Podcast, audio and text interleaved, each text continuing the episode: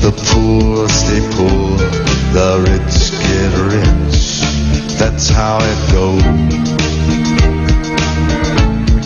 Everybody knows. Everybody knows that the boat is leaking. Everybody knows that the captain lied. Everybody got this broken feeling like their father or their dog just died. Everybody talking to their pockets. Everybody wants a box of chocolates and a long stem road. Everybody knows. Everybody knows that you love me, baby. Everybody knows that you really do. Everybody knows that you've been faithful.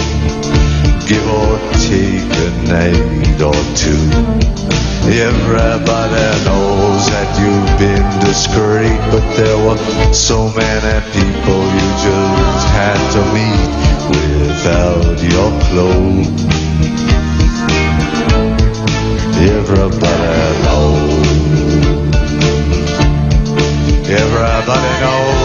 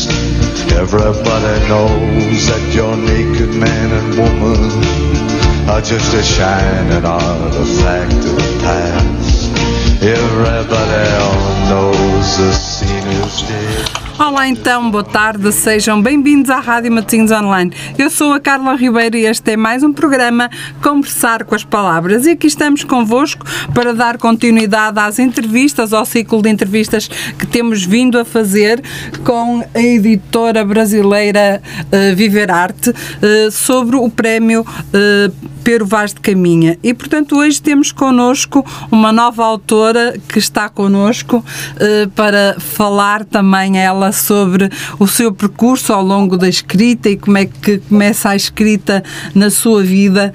E, portanto, vamos dar as, as boas-vindas eh, à Ruth, à, peço desculpa à Márcia, a Ruth será a seguir. Márcia, boa tarde e obrigada por estares desse lado para falares connosco e para podermos ficar a conhecer-te também um bocadinho melhor. Boa tarde, um prazer estar aqui falando com vocês. Márcia, nós como somos muito curiosos e como não te conhecemos, ou muitos, de nós, muitos dos que estão a ouvir-te estarão a ouvir-te pela primeira vez, na nossa rádio estão de certeza porque é a primeira vez que estamos a falar contigo, eh, quando, é que, é, quando é que descobres o gosto pela escrita, tu que és formada tanto na área também da literatura e também na área, da- nessa, na área das letras, como é que as letras depois eh, criam raízes para a escrita? Olha, é, desde pequena eu gostei muito, eu gostava muito de ouvir histórias. E a minha mãe não tinha assim muito tempo para contar histórias, ela trabalhava muito, ela era cozinheira em restaurantes. Então ela falava para mim assim: escreve as suas histórias e aí você conta para os seus irmãos. E na, eu comecei a ter aquele entusiasmo de escrever, eu escrevi um pouquinho, li para os meninos, e a partir daí despertou em mim esse prazer de escrever. Eu vivo com as palavras, eu amo escrever. Todos os dias eu escrevo. Todos os dias? Todos os dias eu escrevo, todos os dias, que sejam duas linhas, mas eu tenho que colocar no papel alguma coisa, depois eu vou juntando tudo aquilo e vou construindo os meus poemas. Uh, escreves só poesia ou escreves também uh, contos, prosas uh, ou dedicaste só à poesia? eu dedico mais à poesia. Eu gosto, tipo assim, de textos poéticos, textos com rimas. Uhum. Certo? É, é, como, assim, é, como se as pala é como se as palavras tivessem que ter musicalidade para ti. Isso, isso mesmo. Eu, eu, eu gosto da rima. Não é uma rima riquíssima. Eu sou muito do sentimentalismo. Então, quando eu começo a escrever, vem fluindo, as coisas fluem normalmente e eu esqueço que o mundo existe. Eu me dedico simplesmente às palavras. Até hoje, quantos livros já escreveste? Quantos livros já editaste? Eu tenho escrito quatro livros, mas que já foi apresentado só o primeiro.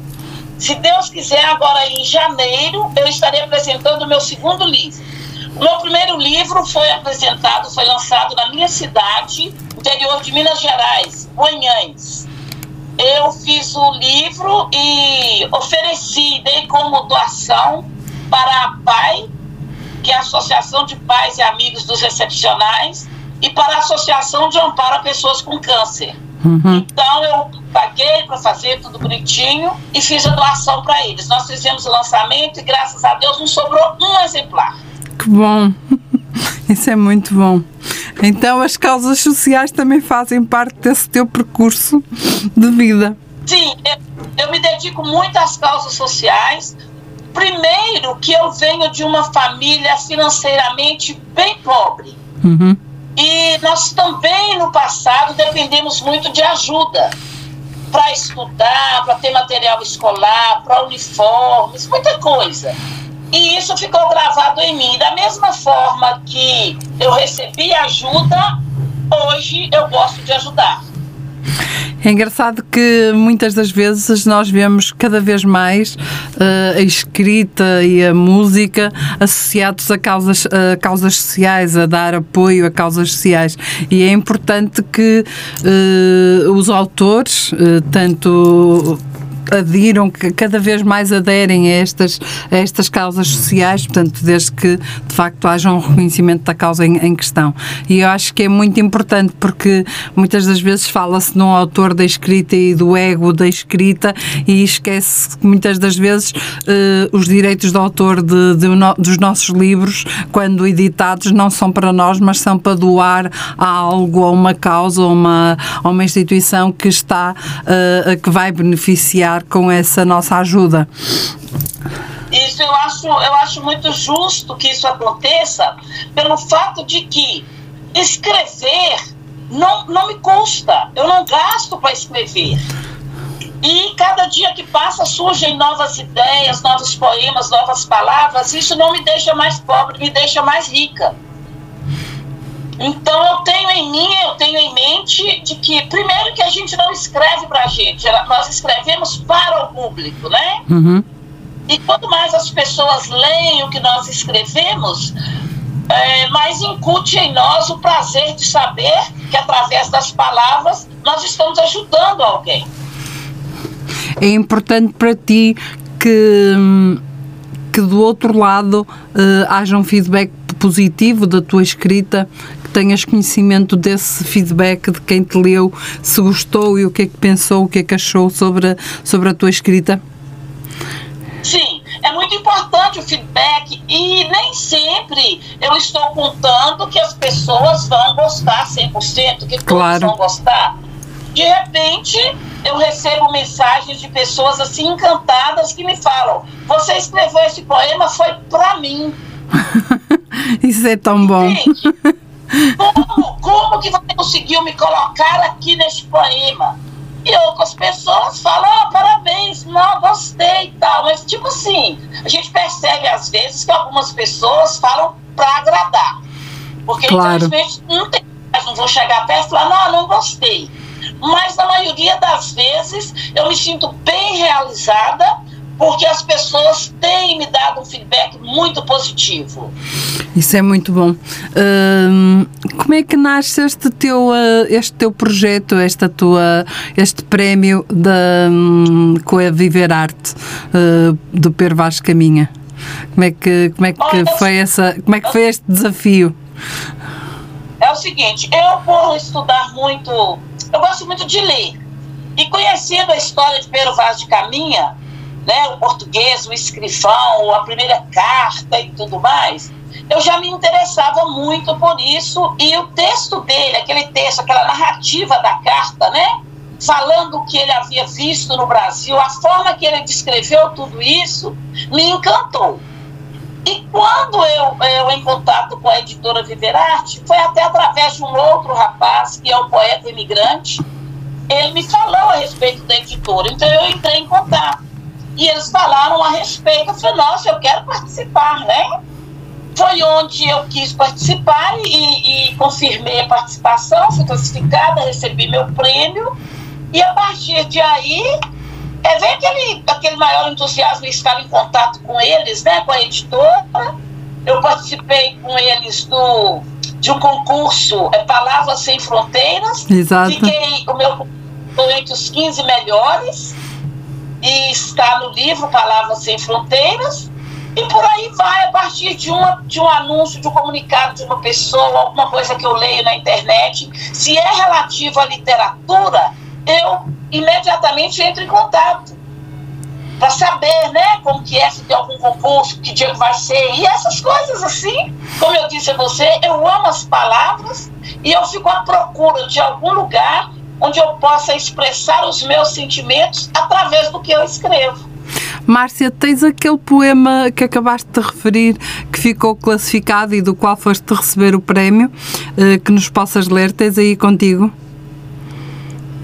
O, eu, eu, eu não sei decorado, eu posso sim, Sabes? Só que eu gostaria de pedir a você o seguinte, para que nós falássemos um pouco mais de outras coisas, Sim. porque no meu lá no Brasil, na minha cidade, Guanhães, eles estão esperando a entrevista para as 10 e meia da manhã. e nós começamos às 10. Então eu gostaria de que falássemos um pouco mais. Uhum. E assim que der 10 e 31, eu posso eu tenho decorado, ele é muito bonito. Porque eu já o li, por acaso, estava-te a perguntar se tu tinhas, que era para a editora, por acaso fez o favor de me mandar, mas eu acho que é muito mais, acho que é muito mais interessante quando o próprio autor o, um, nos, nos lê o seu, o seu próprio trabalho e neste não, caso... Eu, se, se... Muito prazer que eu vou declamar para vocês e ele conta a minha história do dia que eu nasci até o dia que eu recebi o meu primeiro diploma de professora. E é uma história que comoveu muita gente. E é como eu disse a você, eu fiz foi um texto poético. Uhum. E, e, tipo assim, vários concursos, em vários lugares onde eu me apresento como palestrante, as pessoas que já sabem desse poema pedem para eu declamar. E eu faço com muito prazer, porque ele tem tudo da minha vida. Então, quando for 10 e 31 eu vou declarar. Nós, vamos, nós deixamos mais para a parte final, então, sem qualquer problema. Uh, gostando tu da escrita e tanto ligada à escrita, portanto percebi que és professora, ou que já, já foste eh, professora, pelo menos. Como é que foi esse. Eu fiz, eu fiz letras pela Pontifícia Universidade Católica de Minas Gerais uhum. e fiz biologia pela Universidade Federal de Juiz de Fora, Minas Gerais. Uhum. E trabalhei em sala de aula por 27 anos. Como é que foi hoje esse? Eu estou, hoje eu estou com 64 anos de idade. como é que foi ao longo desse percurso? Uh, como é que é o contacto com a, com, a, com, a, com a juventude, com as pessoas com quem passas, passas um ensinamento? Uh, conseguir também transmitir-lhes esse teu gosto? Uh, eles sabem da, dessa, tua, dessa tua parte, dessa tua vertente da escrita? Consegues transmitir-lhes esse gosto pela escrita e incentivá-los a lerem e a, e a, e a olharem para as palavras de uma outra forma? Olha, deixe-me dizer a você, eu me sinto muito honrada, muito grata, porque os meus ex-alunos, não tem como a gente citar todos os nomes, lógico, são milhares de alunos. Claro, aluno. Eu posto muita coisa, muita coisa que eu escrevo. Os meus alunos me mandam feedback de que são gratos a mim pela participação que eu tive na vida deles, da educação, da literatura. Essa semana uma, uma ex-aluna me mandou uma mensagem que se ela está na sala de aula hoje, ela agradece a mim que foi pelo meu entusiasmo, pela coragem que eu tinha de enfrentar até o trabalho, que isso ficou embutido nela. Eu tenho um ex-aluno que se chama Aníbal Morbeck, é um excelente escritor. E o primeiro poema que ele escreveu, ele o apresentou a mim em sala de aula. E eu então, achei assim maravilhoso, dei o maior incentivo a ele. Hoje, ele é um dos maiores escritores do interior de Minas Gerais. O nome dele é Aníbal Morbeck, de Goiânia, Minas Gerais. Então, o que eu venho recebendo, o respaldo que eu venho recebendo da, da, das escolas, tudo isso me enriquece muito. No último 7 de setembro, a comemoração da independência, é, a Escola Estadual Adilon Berens, da minha cidade, onde eu fui aluna e fui professora por mais de 20 anos. Eles apresentaram o desfile e tinham um pelotão em minha homenagem. Goiás, Minas Gerais. Foi a coisa mais emocionante da minha vida. Muito bonito. Eu sou apaixonada por girassóis. Então, os alunos carregando girassóis, a minha foto, uma faixa com a minha foto, com girassóis e tudo. Foi uma das homenagens que eu nunca esperava receber. Não que eu pense que eu não seja merecedora, mas tem algo que a gente acha que é sonhar demais, né? E eles me prestaram essa homenagem, foi assim, foi maravilhosa a homenagem. É, são esses momentos que nós vamos guardar para sempre. São uh, o, o grato da. é a gratidão com que nós ficamos de, do reconhecimento do nosso trabalho, de que afinal somos ouvidos e somos uh, agraciados uh, de alguma forma, porque alguém do outro lado afinal gosta daquilo que fazemos. Isso, verdade, isso mesmo. E é tipo assim, quando eu recebo essas homenagens, quando alguém escreve alguma coisa comentando, né, a respeito do que eu escrevo, a respeito da influência que eu tive na vida deles, para mim vale mais do que qualquer salário. É o troféu que o professor recebe, é saber que ele trabalhou e construiu verdadeiros cidadãos para o mundo e homens para Deus. Isso me enriquece muito.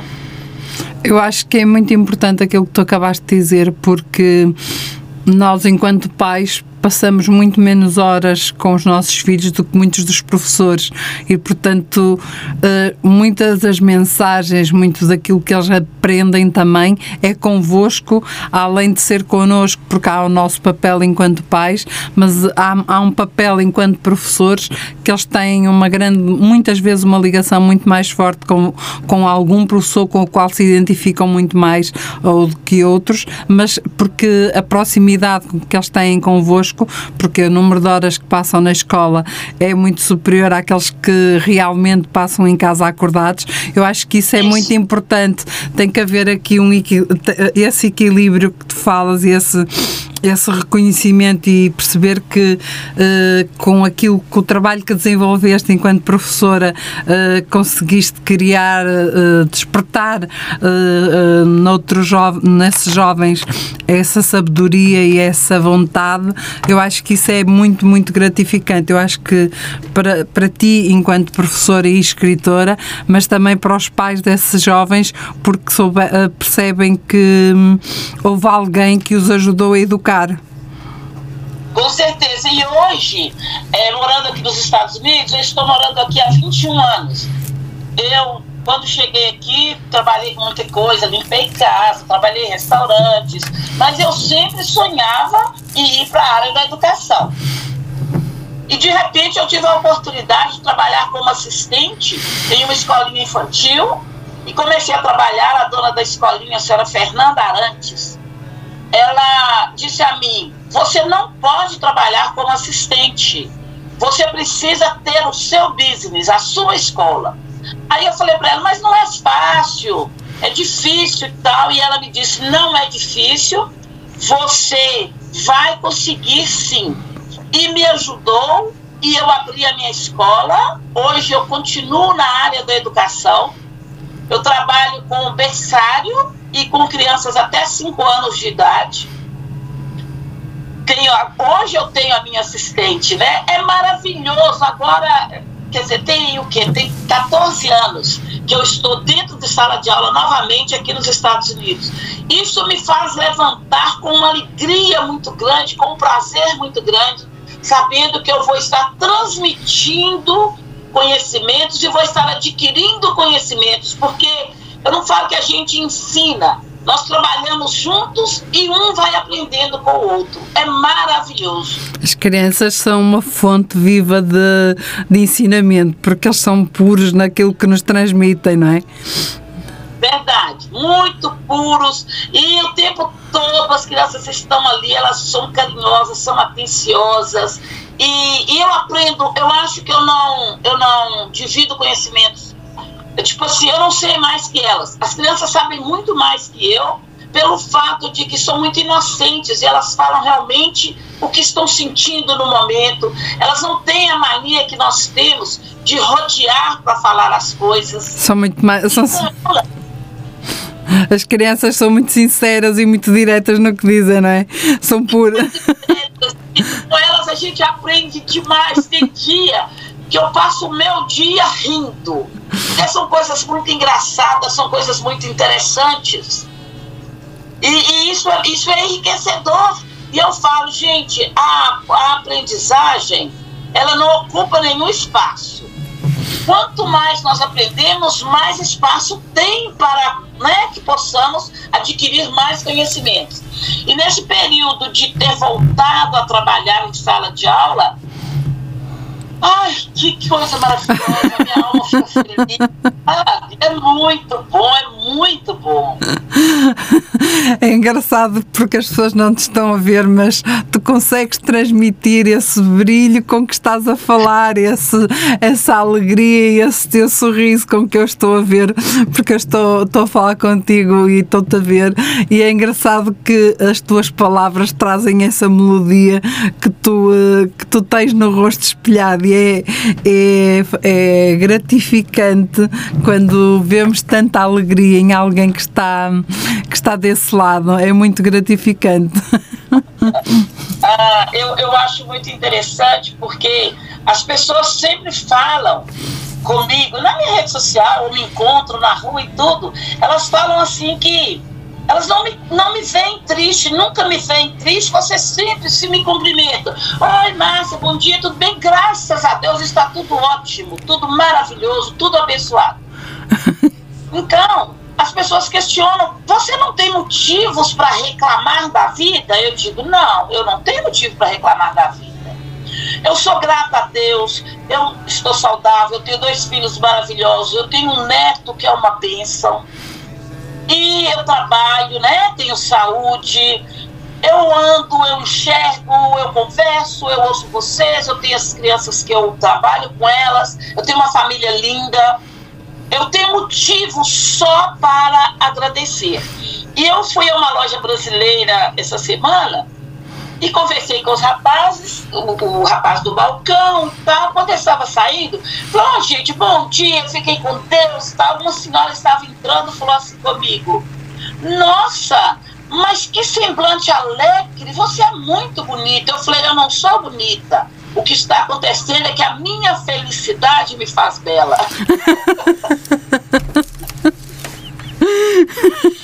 Isso. Imagina você se nós fôssemos reclamar, se todos nós que temos um problema, porque todos nós temos algum problema na vida. Claro que sim. Se nós sairmos para o mundo afora reclamando, o mundo vai ser só lamentos. Exato. Temos que encontrar, temos que encontrar o sol que vai, que vai trazer a luz todos os dias, mesmo no meio de turbilhão de problemas e de situações para resolver.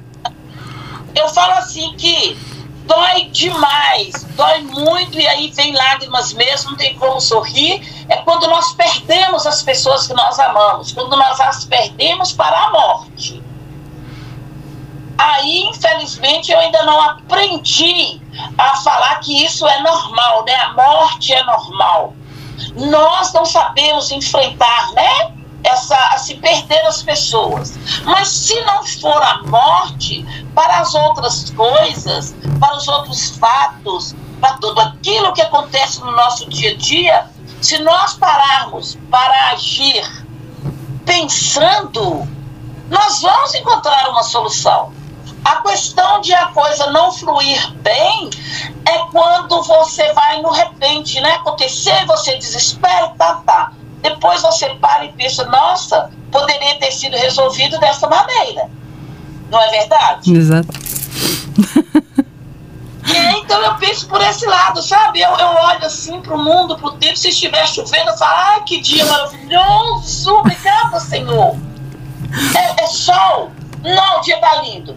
Não tem dia feio para você, não, porque nós precisamos de todas as estações. Eu acho que um dia chuvoso, um dia escuro, ele pode ser comparado com aqueles dias que nós também não estamos muito bem.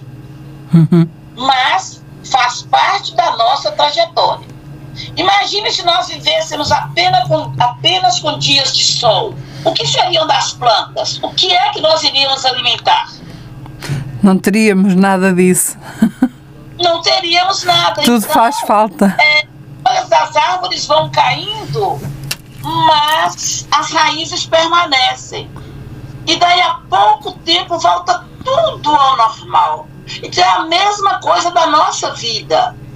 Um dia é tempestade, o outro dia é dia de sol, é dia de alegria, é dia de paz. E assim segue. É o ciclo. Consegues transmitir na tua escrita essa alegria, essa maneira de estar na vida? Eu transmito sim, eu conto muitas histórias. É, isso não quer dizer que eu só escreva algo que faça as pessoas sorrir. Mas tudo que eu escrevo, eu escrevo para que as pessoas ou se enquadrem no texto ou possam analisar algum comportamento. Uhum. Por exemplo, eu escrevo muito a respeito de discriminação. Poemas, poesias. Por que, que eu escrevo e algumas pessoas me falam: Nossa, mas eu nunca observei essa questão discriminatória, principalmente com o negro. Eu falo, mas você nunca observou porque você não é negro. Você não vive o que eu vivo. Você não tem a herança que eu tenho. Os meus avós, né, os- o, o- o- meu pessoal todo passou por períodos terríveis na vida e eles sempre contavam as histórias.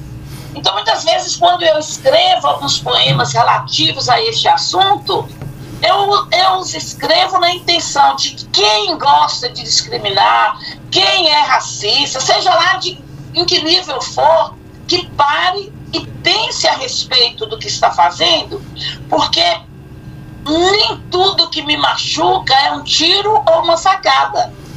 Às vezes, uma palavra ofensiva, uma palavra discriminatória, me machuca muito mais. Uhum.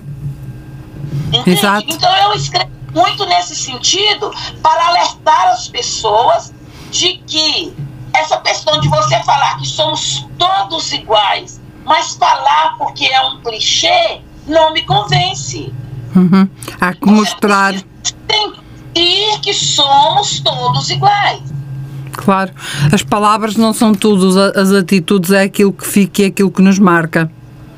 É aquilo que nos marca, verdade. Por exemplo, é, eu escrevi um poema e eu falo a respeito de um negro procurando emprego. Mas por que, que eu escrevi esse poema? Porque esse fato aconteceu com o meu irmão. E quando meu irmão chegou em casa e que não havia conseguido, ele chegou muito triste. Gente, mas está, está escrito que eles estão precisando. Mas falaram que a vaga já foi ocupada. E a vaga não havia sido ocupada. Então são essas coisas que eu vou escrevendo para que as pessoas possam ler e não repitam o ato. O ato. Uhum. Entende? Vais, eh, vais tentando um, fazer uh, um, alertas e vais tentando fazer com que as pessoas pensem sobre as suas atitudes, uh, sobre os comportamentos que estão a ter. No fundo, uh, vais tentando fazer uh, crítica social, aqui vamos pôr entre aspas, para que as pessoas percebam que ainda existe muita discriminação, principalmente com a vossa, com a vossa, com vocês, e que isso também tem que acabar porque somos todos iguais, de facto, somos todos, somos to todos nós precisamos de todos. É, eu consigo, eu consigo mostrar para as pessoas uh, que não vale a pena, né? Nos considerar diferentes e tal, através das poesias. Eu não preciso ser agressiva, ninguém precisa ser agressivo. Uhum. Nós precisamos saber conversar. Nós precisamos saber levar a palavra. Como eu disse a você, é, a palavra é um dom divino. E ela não deveria ser usada como navalha, não é para cortar ninguém. Exato. É para que nós possamos transmitir amor, transmitir a paz. Não me custa olhar para você e falar com você que você é linda, que eu, que eu gostei do seu cabelo, que eu gostei da roupa que você está vestida. É muito melhor falar assim mas, infelizmente, às vezes, eu, eu como ser humano, que nós somos passíveis de erros e acertos, muitas vezes eu olho para você, eu quero enxergar defeito. Nós temos, eh, eu acho que o ser humano uh, ainda está muito formatado uh, para olhar os defeitos e não a beleza, porque. Isso porque acho que foi, é um bocado a herança que nos foi deixada uh, pela, pela, educação que fomos tendo e se nós não formos conseguindo mudar isto ao longo do tempo, uh, não vamos evoluir. E portanto, nós olhamos para alguém e tentamos logo, um primeiro aspecto é vamos ver qual é o defeito e só depois é que vamos ver de facto a beleza que a pessoa pode ou não ter, não é? E que nos pode ou não transmitir. Certo, certo. Eu, eu, eu, eu penso muito assim. É, o dia que eu conseguir levar, eu tenho conseguido. Eu sei que eu não sou eterna, né? Eu estou com 64 anos de idade, mas eu me considero jovem. Eu me acho uma menina ainda. Entendeu? tens cara de menina, tens cara de menina. De maneira alguma te dava 64 anos. Portanto. O dia que eu conseguir é, ver nas pessoas o brilho nos olhos e a alegria de ver que o outro está feliz, que o outro venceu, independente da raça, do sexo, de orientação sexual, independente de qualquer outra coisa. Que nós possamos nos ver como seres humanos. Uhum. Exato. A partir do dia que nós conseguirmos isso, que não depende de mim, só de mim, como eu disse, eu não sou eterna, mas eu estou plantando essa semente para que a geração vindoura possa trabalhar em cima disso também. Que eu não veja, mas que os meus bisnetos, outros vejam isso. É muito importante. Eu acho que é hum, essa, hum, essa magia que a palavra nos pode dar e tu que fazes palestras e que lidas todos os dias com as crianças, com os pais também dessas crianças, porque são, são fazem parte integrante da, da profissão que tens, acho que é essa alegria contagiante que tu deves conseguir uh, cativar e, e transmitir para eles. É, é eu, eu falo como é que eu vou te dizer? Se eu chegar em alguma reunião, alguma palestra, se eu chegar muito séria, que é difícil me ver séria, as pessoas começam a brincar assim, mas gente, a Márcia não veio hoje? Por quê? Porque eu já chego, eu chego e falo, gente, a mulher mais bonita do evento chegou agora. Eita, aí eu chego e eu consigo fazer amizade com as pessoas, porque eu, eu procuro conversar. Eu chego perto de um, perto do outro, oi, tudo bem? Seu nome, meu nome é Márcia, não sei o quê. Isso é que é interagir. Uhum. Não adianta eu chegar e ficar no meu canto, tipo, hoje à noite eu tenho uma palestra sobre câncer de mama. Eu, eu, eu estarei palestrando sobre. Sábado eu tenho outra. E quando eu chego nos lugares, mesmo quem não me conhece já se sente bem. Eu não quero falar que eu sou diferente, mas eu, eu levo comigo um baú de alegrias, um baú de coisas boas. Se tem coisas ruins, eu deixo do lado de fora. E isso é muito importante para que, nós, que as pessoas que estão nos ouvindo possam captar e deixar o que é ruim também de lado. Acho que, acho que dessa forma tu consegues transmitir uh, a tua energia positiva uh, para que as pessoas percebam que podemos estar alegres e podemos viver com alegria independentemente dos problemas que temos e isso uh, traz-nos alguma leveza ao nosso dia a dia para, para a nossa vida. Uh, e isso é, isso é muito bom. Isso tu transmites ao falar. Eu não imagino quando tu chegas a uma palestra, que isso então deve ser fabuloso. Em, em, sala de aula, em sala de aula, eu fiz um curso aqui, é o CBA, com a professora Rosane Cruz, uma professora maravilhosa. E as meninas, colegas, só professoras, né? Só adultas. As meninas falavam comigo, ai, Márcia, quando terminar o curso, o que vai ser de nós? Eu, ah, por quê? Porque nós não vamos ter sua alegria. Eu falei, eu divido a alegria com vocês, gente. Leva um pouquinho. Porque aqui cada dia tem mais e mais. Então, dia de prova, por exemplo, a gente está muito nervosa porque é um curso muito sério, é um curso a respeito de cuidados infantis. Uhum. E não é fácil ser aprovado nesse curso. Graças a Deus nós conseguimos. Então eu já chegava alegre, brincando, e falava, gente, eu descobri as questões da prova. E brincava com uma, com outra. A primeira letra é D, a segunda é isso, aquilo, as meninas, Márcia, você descontrai a gente. Mas é preciso ser assim, porque o medo nos faz perdedores. Exato. O medo, é? o medo castra-nos a vontade de viver perde, então nós não podemos ser assim. Agora, deixe-me pedir a você um favor. Eu quero mandar um abraço para a minha cidade, para Guanhães, Minas Gerais. Eu quero mandar um abraço especial para o grupo da terceira idade, que é coordenado pelo professor Alisson Nascimento. Estão todos lá agora nos ouvindo. Eu, eu, minha cidade é a minha família, minha cidade é a minha vida. Eu sou lá da Rua do Cruzeiro e o meu pessoal está lá ouvindo agora. Tem a Filó, que é o pessoal lá da, da rádio, que são maravilhosos. O Wander Santana. E como eu não posso falar o nome de todos, né, que o nosso tempo também não vai permitir, eu estou deixando aqui um abraço carinhoso para o pessoal da PAI, para a Nídia, por todo o trabalho que eles fazem da ação social, pela aceitação que eles têm com os menos favorecidos. E assim, João Paulo Furbino, Júlia, Juarez, todos eles fazem parte da minha história. E eu estou deixando aqui, gente, para Guanhães no todo, um abraço especial.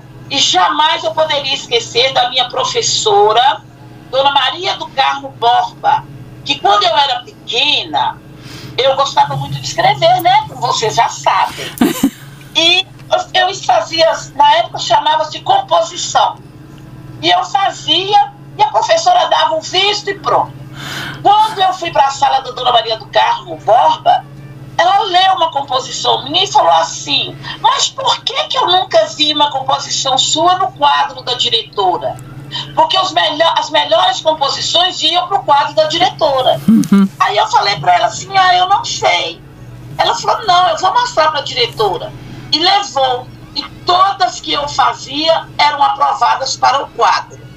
E a dona Maria do Carmo falou comigo assim: Minha filha um dia eu ainda vou ler um livro seu.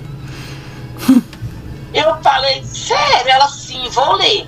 E agora em julho eu fui ao Brasil, fiz o lançamento do meu livro e fui à casa dela entregar o livro nas mãos dela. Isso é maravilhoso. É, então eu, eu, eu tenho a Dona Maria do Carmo como assim um talismã. Ela é uma pessoa maravilhosa. Não vou ficar rendendo o assunto, que eu sei que você tem outras coisas para falar. Ganhães, amo vocês, um beijão. uh, nós já falamos aqui sobre várias coisas. Uh, como é que, além de candidatares a algumas destes, destes prémios, para além desse amor enorme que tu tens pelo trabalho que desenvolves, participas em antologias e coletâneas eh, para divulgar o teu trabalho, para além dos teus livros que estás a escrever e que já tens prontos para lançar? Agora que eu comecei a publicar, né, a postar as minhas coisas. Uhum. E já estou participando de outros eventos. Vou participar em breve, não, não participando com poemas, mas serei madrinha de um concurso que vai acontecer lá na minha cidade. Robertinho secretário de Cultura, nós já falamos sobre. Não posso falar muito a respeito porque é da alçada dele, né? Uhum. E eu vou levar alguns poemas meus, mas estarão só para exposição, não para concurso. Uhum. E participei agora desse coletânea Palavras Sem Fronteiras, né, que eu fiquei é, entre as 15 melhores. Eu fui a Londres receber o troféu. Exato. E de Londres eu fui a Los Angeles, né, para receber o, a medalha e o diploma, o certificado. E eu venho participando assim, eu tenho troféus que eu já ganhei em outros concursos, mas há mais tempo. E quando se vem para os Estados Unidos, a nossa intenção é trabalhar, comprar uma casa, melhorar de vida. Então eu tive um tempo aqui só de trabalho, trabalho. Depois eu resolvi voltar a escrever, até por incentivo de meu ex-marido, que sempre falava comigo: você escreve muito bem, você tem que mostrar o que você escreve e tal. E eu falava, ah, acho que não. Falei, não, vai mostrar sim. E aí eu comecei a mostrar, ele gravava algumas coisas, postava. Foi onde voltou esse, esse amor, essa paixão, que não, não, não é que voltou, estava um pouco. Estava adormecida. Né? Estava adormecida. E aí voltei e agora estou participando de tudo, não estou tendo quase tempo. uh, achas que este. Hum e falando um bocadinho agora mais sobre, hum, sobre este percurso que estás a ter com a editora Viver Arte, eh, sobre este prémio do eh, Pedro Vaz de Caminha e sobre esse que foste a Los Angeles também receber eh, o prémio, achas que é importante este reconhecimento que, do nosso trabalho? Não é de suma importância. Por quê? Se nós não, não estivermos com pessoas que conhecem, que valorizam, nós vamos ficar no anonimato. Então, por exemplo, que dia que eu iria imaginar que eu estaria sendo entrevistada por uma profissional de tão alto nível como você? Se eu estou aqui hoje sendo entrevistada por você, eu tive alguém que intermediou e foi a Viverarte. Exato. Entende? Então eles, eles funcionam como uma mola, uma mola que nos impulsiona para que nós possamos mostrar o nosso trabalho, para que nós possamos sair do anonimato. De todo o meu coração, você não precisa que eu a proteja. Mas estar aqui falando com você, isso para o meu currículo é muito rico, é muito grande. Eu é que agradeço estas palavras. Obrigada, Márcia. Eu vi você e me senti em casa, simpatizei. Você falando da minha alegria, da, da simpatia. É é recíproco, porque você também transmitiu isso. Na primeira imagem sua, eu já me senti em casa, confortável. Ainda bem. Márcia, eu tenho. Agora, agora eu já posso falar o poema que você pediu. Era isso que eu tinha a dizer. O tempo está a passar e eu não queria também que ficássemos sem, a, sem esse poema. E ia então agora desafiar ao poema. Eu te pedi que ia esperar um pouquinho porque eu havia marcado 10 e meia com o pessoal, né? Exato. Então vamos lá. Vamos lá. Esse poema é marcante, é algo assim, em homenagem à minha mãe, e eu sei que várias outras Raimundas se enquadram dentro deste poema. Chama-se Mesa Amarela. Vou contar-lhes uma sofrida e bonita história. Quem foi Raimunda? Raimunda foi uma mulher da lida, sofrida e até mesmo esquecida. E dali cozinha e beira de rio Graipu. Lava, Raimunda, lava roupa com sujeira profunda.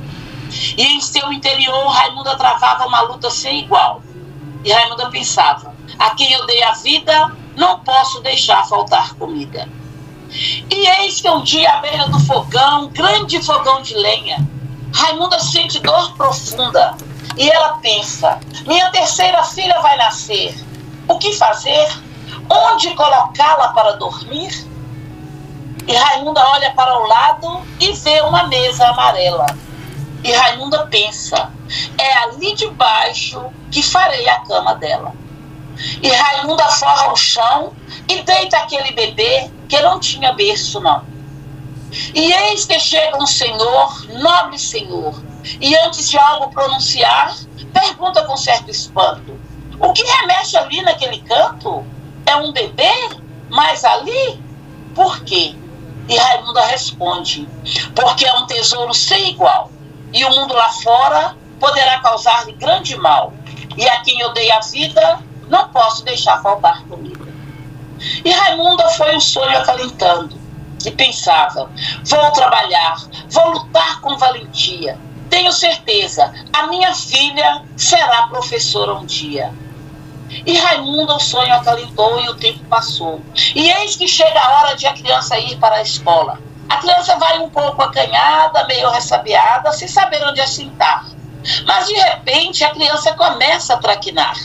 E aí vem de lá a diretora, toda, toda repressora, a menina castigar. E se só isso não bastasse, a dona Raimunda, a diretora, manda chamar. Veja bem, dona Raimunda, a sua filha parece que nem berço teve. Aqui na escola, ela não poderá estudar. E nesse momento a voz de Raimunda não podia falhar. E Raimunda diz: Veja bem, senhora diretora, a minha filha foi sem berço de madeira para deitar, mas berço melhor que coração de mãe não há. Aqui na escola ela será punida e lá em casa o castigo vou dobrar. E já bem de tardezinha, lá no fundo da cozinha, chega a hora de conversar. Veja bem, querida filha, não permita que por sua rebeldia eu à escola tenha que voltar. O tesouro que tenho para você, guardado na escola está. E a criança voltou para a escola, encontrou o professor. Ah, o professor parecia vestido de pavão. Se esquecia que professor e aluno pisam no mesmo chão. Mas Raimundo o sonho foi acalentando e a vida levando lutando com valentia para que a sua filha fosse professora um dia. E o tempo passou e Raimundo o seu sonho realizou. E com a filha lado a lado, ela foi ao Clube de Guanhães consagrar o diploma de professora assinado. Muito obrigada. obrigada, Márcia. Foi lindo. Uh, acho que não tivemos melhor forma uh, para no fundo, fazermos o desfecho desta nossa conversa, uh, porque esse teu poema é maravilhoso. Uh, Deixa-nos quase que sem palavras. Portanto, obrigada por, uh, pelas tuas palavras, pela tua partilha não, connosco. Eu agradeço. E no fundo, no fundo, realmente eu não falo. Eu, eu, parece que eu, eu gravei, eu, eu, eu decorei, mas ainda falta alguma coisa mas dá para a pessoa sentir qual que é a história, né? Por que, que o meu livro chama Mesa Amarela? Uhum. Né?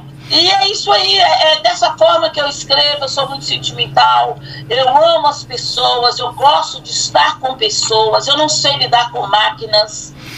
Sabe, eu tenho dificuldade com máquina, com computador, com tudo. Mas com o ser humano, eu tenho uma ligação muito profunda. Márcia, eu queria te agradecer uh, por este bocadinho. Gostava de perguntar que mensagem queres deixar para quem nos esteve a ouvir uh, e para quem nos pode ouvir, porque a gravação depois vai ficar disponível para quem quiser ouvir a tua, a tua, a tua entrevista, a nossa conversa. Portanto, que mensagem gostavas de deixar para, para quem está do lado de lá a ouvir-nos? É, eu quero dizer o seguinte, que primeiro agradeço a todos, todos, todos que estão nos ouvindo. Agora eu vi aqui, oh, não foi possível interagir e tal, porque acho que as pessoas queriam, né? Comentar alguma coisa. agradeço a todos vocês que aceitaram o meu convite, que estão aí nos ouvindo. Muitíssimo, muitíssimo, muitíssimo obrigada. E o recado que eu deixo para todos é o seguinte: que eu aprendi, isso eu levo para a minha vida inteira. Insistir, persistir e nunca desistir. Exato. Ok?